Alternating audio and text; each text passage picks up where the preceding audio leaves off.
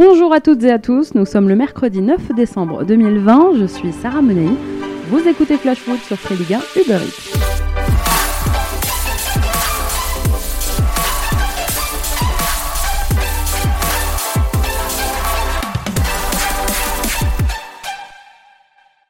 Ils ont quitté la pelouse du Parc des Princes comme des hommes, leur loge stoppée à 22 minutes et 23 secondes. On ne joue plus. Si hier soir au Parc des Princes, le Paris Saint-Germain disputait une rencontre importante pour sa qualification en huitième de finale de Ligue des Champions, l'essentiel était ailleurs, parce que la lutte contre le racisme n'est pas un jeu et passe avant le foot, avant le résultat. Ce qu'ont fait hier soir Achille Webo, Dembaba, Presnel Kimpembe, Kylian Mbappé et les autres est grand et fera date dans l'intimité du huis clos, pour une fois qu'il a un avantage, est ressorti encore plus follement le silence assourdissant de l'UEFA. À cause de ça et de la pression de l'instance pour reprendre la rencontre, on a vu que c'était par eux, joueurs, que la lutte se ferait, pas par en haut, mais directement par le terrain, qu'ils ne pouvaient compter sur personne d'autre. Ils ont ce pouvoir de faire changer les choses. Oui, messieurs, ce pouvoir est entre vos mains. Vous n'êtes pas que des joueurs de foot, vous êtes des hommes avant tout. On se souviendra du 8 décembre 2020 comme du jour où, ensemble, 22 hommes courageux se sont soulevés contre le racisme dans un stade de foot. Vous avez été les premiers. Espérons que vous ne soyez pas les derniers et que votre acte de résistance fera jurisprudence. Hier soir, au Parc des Princes, en tout cas, vous avez fait l'histoire. Merci et bravo, messieurs.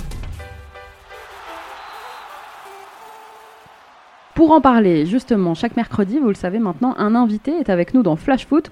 Aujourd'hui, c'est Landry Nguemo qui se prête au jeu, l'ancien stéphanois et bordelais, ancien aussi international camerounais. Bonjour Landry.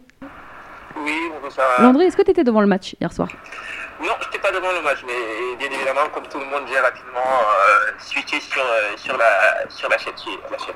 Alors du coup, comment est-ce que tu as vécu les événements d'hier soir au Parc des Princes? Oui, c'est vrai que c'est dommage de pouvoir encore s'exprimer de la sorte aujourd'hui, surtout lors d'un match, euh, match officiel. Tu le connais en plus, ça a été ton coéquipier en équipe nationale, Achille Webo, avec le Cameroun. Oui, effectivement, on a joué pendant quelques, on a joué pendant quelques années, euh, quelques années ensemble, le Cameroun. Alors, ce qui m'a marqué, moi, hier soir, Landry, c'est que d'habitude, bah, les joueurs calment leur coéquipier lorsqu'il enrage contre des propos racistes. Il est souvent le seul à vouloir quitter le terrain. Et eh bien, hier soir, à l'unisson, 22 joueurs ont décidé de partir. Oui, je pense que c'est le, contexte, parce que comme vous l'avez vu, comme moi aussi, euh, euh, justement, euh, le quatrième arbitre qui s'adresse à lui avec ce terme de, de, de ce, ce mot me dit presque abject. mais lui, le problème, c'est qu'il se plaint. Le quatrième arbitre parle à, son, l'arbitre principal. L'arbitre principal vient, au lieu de comprendre que la situation est quand même grave, il se permet de lui mettre un rouge. Bah, écoutez, moi, devant ma télé, je me suis dit, mais ça n'a pas de sens quand même. Ça pas de sens. Et, forcément, tous les jours au stade, ils l'ont compris aussi, ça n'a pas de sens. Le mec se plaint, il vient de lui adresser des mots euh, pas corrects, et ils sont un rouge. Voilà, donc je pense forcément que les Parisiens, tels comme euh, Mbaba, ils se sont rendus compte rapidement que c'était une situation absurde et il pas du tout possible de pouvoir continuer le match. Et ils ont très bien réagi d'ailleurs, ils ont très bien réagi, même si c'est une première. Est-ce que la sortie de, ces 22 acteurs, est-ce que la sortie de tous les joueurs est un pas pour toi dans la bonne direction? Oui, c'est un signe, c'est un signe justement, euh, c'est un signe de défense du, du football, surtout à, l'UEFA et forcément aussi à, la FIFA. C'est de, faire comprendre à tout le monde qu'il est possible de, mener un pas vers, cette lutte en arrêtant tout simplement des, matchs lorsqu'il y a des propos, euh, des propos racistes. Landry, tu as joué en France, en Ligue 1, tu as joué en Turquie, à Kayserispor notamment, tu as joué en Norvège, en Écosse. Est-ce que tu as déjà été victime de, racisme sur un terrain? Sur un terrain, euh, je ne dirais pas. j'ai déjà joué euh, en France, on sait très bien qu'il y a des endroits en France où lorsque vous allez, euh, vous donnez des cris. C'est clair que pas, ça n'était pas adressé particulièrement parce qu'on était en ensemble de joueurs et on savait ça beau sous ces termes-là. Forcément, moi je l'ai pris on va parler un petit peu de ta relation, toi, à l'époque, avec les arbitres. Quels souvenirs est-ce que tu en gardes, notamment en Ligue 1, lors de ton passage à Nancy, à Saint-Etienne ou au Girondin? Est-ce que tu avais de bons rapports avec eux? Non, dans l'ensemble, ça se passait plutôt bien. Dans l'ensemble, j'ai jamais eu de situation particulière avec des arbitres. Euh, je sais pas, je suis pas sûr qu'il y ait des arbitres en Ligue 1 qui se comportent de la sorte. Est-ce que ce serait pas bien qu'ils portent, tu sais, comme au rugby, des micros sur eux? Ce serait bien, justement, pour pouvoir les propos qu'ils tiennent euh, aux joueurs. Oui, effectivement, c'est vrai que l'arbitre représente l'autorité sur le terrain, mais il y en a pas mal qui. Il y en a, il y en a certains qui abusent un peu de leur pouvoir. L'arbitre peut se tromper aussi, justement. Donc il fait preuve. Il, est, il est il a l'autorité sur le terrain, mais il doit comprendre que leur étant humaine, il peut se tromper et les autres peuvent le reprendre aussi. c'est à lui justement de pouvoir créer le dialogue, étant un dialogue euh. Je le disais tout à l'heure, Landry, les instances ont brillé par leur absence hier soir. Ce serait quoi une bonne réaction de l'UEFA pour toi? Est-ce que tu aurais des propositions? Je, pense que euh, l'UEFA, euh, le silence dit des consciences de travail. C'est pas possible pour eux de prendre une décision sur le coup comme ça, de, de, je sais pas, moi je vois pas ce qu'ils auraient pu prendre comme décision sur le coup. Par contre, euh, ils ont peut-être pris la peine de regarder des textes, s'il y a quelque chose d'articulé sur les textes, pour pouvoir prendre une décision. Euh, comme vous l'avez dit, peut-être une, une, jurisprudence, créer une jurisprudence, je ne sais pas. Mais euh, j'espère que le manque de silence c'était parce qu'ils étaient en séance de travail, j'espère. Bon alors Landry, je le disais en intro, hein, mais pour une fois que le huis clos est un avantage. Oui, ça c'est clair. ça c'est clair pour une fois, c'est un avantage. On a plutôt écouté, effectivement. On va parler un peu de ton actu, Landry. Tu as arrêté ta carrière la saison dernière. Qu'est-ce que tu fais en ce moment? Ben, Aujourd'hui, de toute façon, j'ai déjà passé du GOS, j'ai passé un du GOS l'année dernière. Aujourd'hui, je, je, me suis inscrit au BEF. Donc, euh, je suis en train de passer. J'espère que je, je validerai à la fin de l'année. Le BEF, tu passes donc tes diplômes pour devenir entraîneur. Et ben justement, dans, dans, ce milieu, en Ligue 1 et en Ligue 2, est-ce qu'il n'y a pas là aussi, tu trouves, un, un problème de représentativité avec quand même très peu de coachs issus des minorités? C'est un constat. C'est un constat. Après, de là à dire que c'est un problème, je ne sais pas c'est un conseil, le conseil il est clair. Il y a, je pense que euh, Patrick Vieira qui est. Euh, voilà. Mais bon, c'est un, constat. Pour moi, c'est un constat. Et ce serait bien que ça change quand même. Est-ce qu'il a volonté pour que ça change? Je sais pas. Je, je, sais pas. Je, je sais pas. Mais le constat, il est là en tout cas. Merci beaucoup, Landry, d'avoir répondu à mes questions dans Flash Foot et je te souhaite bah, bon courage pour la suite. Peut mourir tranquille. Enfin, le plus tard possible, mais on peut. Tous les mercredis, je vous raconte les coulisses d'un événement marquant de notre foot avec des archives, des témoignages. Aujourd'hui, on revient sur la liste des entraîneurs nantais de l'Erquita, le président du FC Nantes qui a bien du mal à stabiliser quelqu'un sur le banc des Canaries. Christian Gourcuff, limogé cette semaine, est le 14e à quitter le club nantais sous sa présidence. Certains collectionnent les timbres, les montres ou les conquêtes. Et eh bien lui, ce sont les entraîneurs. Lorsqu'il y a 13 ans, en août 2007 exactement, Valdemar Kita reprend les rênes du FC Nantes. Michel Derzakarian en est déjà l'entraîneur. Et si Kita envisage de le remplacer, il ne le fera pas. Derzak va rester une saison, faire monter le club avant de se faire remercier après trois journées de Ligue 1. Alors Derzak, il va revenir hein, au club 4 ans après. Il restera en poste 4 ans d'ailleurs entre 2012 et 2016. Un record de longévité pour un entraîneur de l'Erquita.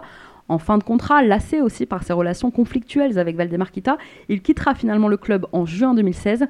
Mais à son départ, petit coup bas pour son dernier match à la Beaujoire, Michel Derzakarian prend le micro, il veut adresser quelques mots à la tribune noire, sauf que dans le stade, eh bien, retentit à ce moment-là une musique assourdissante qui masque sa prise de parole. Mais bon, il n'est pas rancunier Derzak, regardez ce qu'il dira à son départ. L'histoire aujourd'hui, euh, pour moi, elle, finit bien, au contraire. moi, je pars l'esprit tranquille, je, remis le club euh, en Ligue 1.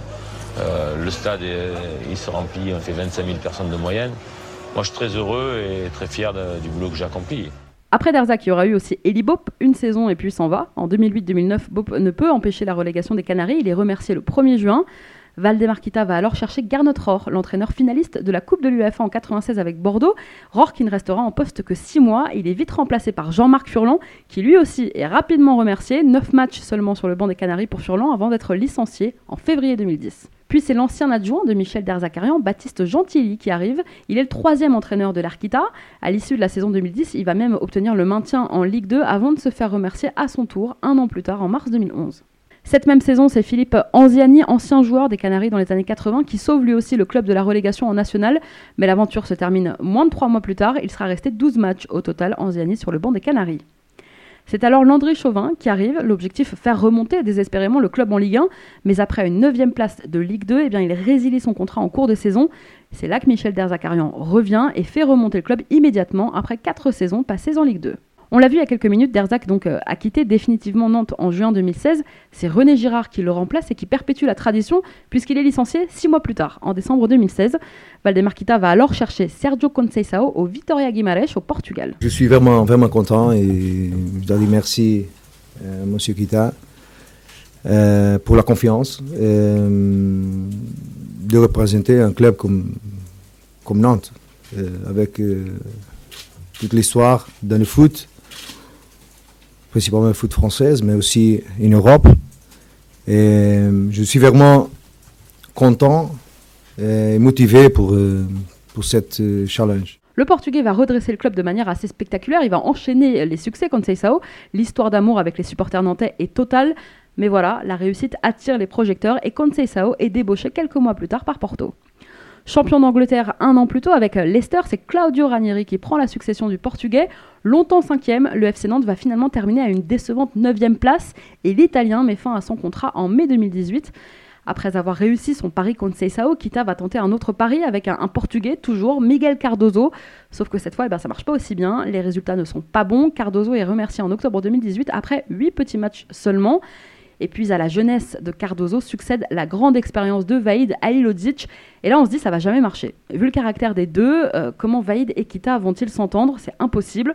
La conférence de presse de présentation est mémorable. Kita est là. Écoutez sa réaction d'ailleurs à l'époque lorsqu'un journaliste demande à Vaïd, qui est à côté de lui, s'il n'a pas peur d'un futur conflit avec son président. Philippe, vous êtes vraiment culotté hein, de, poser des questions comme ça. J'ai jamais fait. Je l'ai jamais fait. Vous êtes culotté quand même. Hein. Mais non, non on va, on va, parce que c'est souvent qu'il est. Il peut pas. on, a, on, a, discuté. Non, mais j'ai jamais dit. C'est un provocateur, on sait très bien. Non, mais ça va, ça va. Arrêtez de faire de polémique. Non, il faut pas non, plus. Avec Baïd, euh, on attend, s'il vous plaît. On pas se laisser des. On a, comme on ça, manque de respect, vous manquez de respect à mon égard. On est là pour travailler ensemble, c'est ça, c'est sûr. Peut-être, vous tous entendez que je conflit avec. Peut-être, je ne sais pas. Mais c'est ce qui attend, c'est pour ça cette provocation. Non, non. Mais, que vous sachiez, que vous rassure, président, on, peut discuter comme ça. Mais sur le plan sportif, comment on va se traîner? Qui va jouer? C'est Vaïd. Il faut, il faut que vous rassurez. il faut rassurer. Il ne faut, il faut pas rentrer ça, caricaturer, ça. C'est inadmissible. Bon, alors finalement, il y aura moins d'étincelles que prévu entre les deux. Mais malheureusement, eh bien, cette saison sera aussi marquée par un terrible événement. On va débuter, euh, messieurs, par le drame qui euh, touche donc le monde du foot depuis ce matin. C'est la disparition d'Emiliano Sala, l'attaquant de 28 ans euh, qui jouait à Nantes cette saison et qui s'était engagé à Cardiff. Hier, il a fait l'aller-retour à Nantes pour récupérer ses affaires, pour dire au revoir également à ses anciens partenaires. Et en fait, l'avion dans lequel il se trouvait, lui et un autre passager ainsi que le pilote, l'avion qui le ramenait à Cardiff, eh bien, a disparu des radars dans la soirée d'hier soir. Vaïd s'en va et Valdemar Kita recrute Christian Gourcuff qui sera donc resté en poste un an et demi. Le président nantais aurait voulu attirer Patrick Vira ou Laurent Blanc, mais après avoir essuyé quelques refus, eh bien aujourd'hui c'est Patrick Collot qui le remplace. Alors jusqu'à quand? On termine avec euh, ces doux mots de Valdemar Kita. Il y a des choses que vous ne comprenez pas et je suis prêt à faire. Euh, si vous voulez un jour vraiment une réunion, qu'on puisse vous expliquer des certaines choses que vous ne comprenez pas ce qui existe dans un club. N'oubliez pas que moi, rarement je suis ici. Je ne travaille pas avec eux. C'est eux qui travaillent pour moi. Bon, ça c'était il y a deux ans. Depuis, euh, il n'y a pas eu de réunion hein, entre M. Kita et les journalistes pour expliquer comment le président travaillait avec ses entraîneurs. Merci à tous d'avoir été avec nous. C'était Sarah Menei. Vous écoutiez Flash Foot. On se retrouve demain.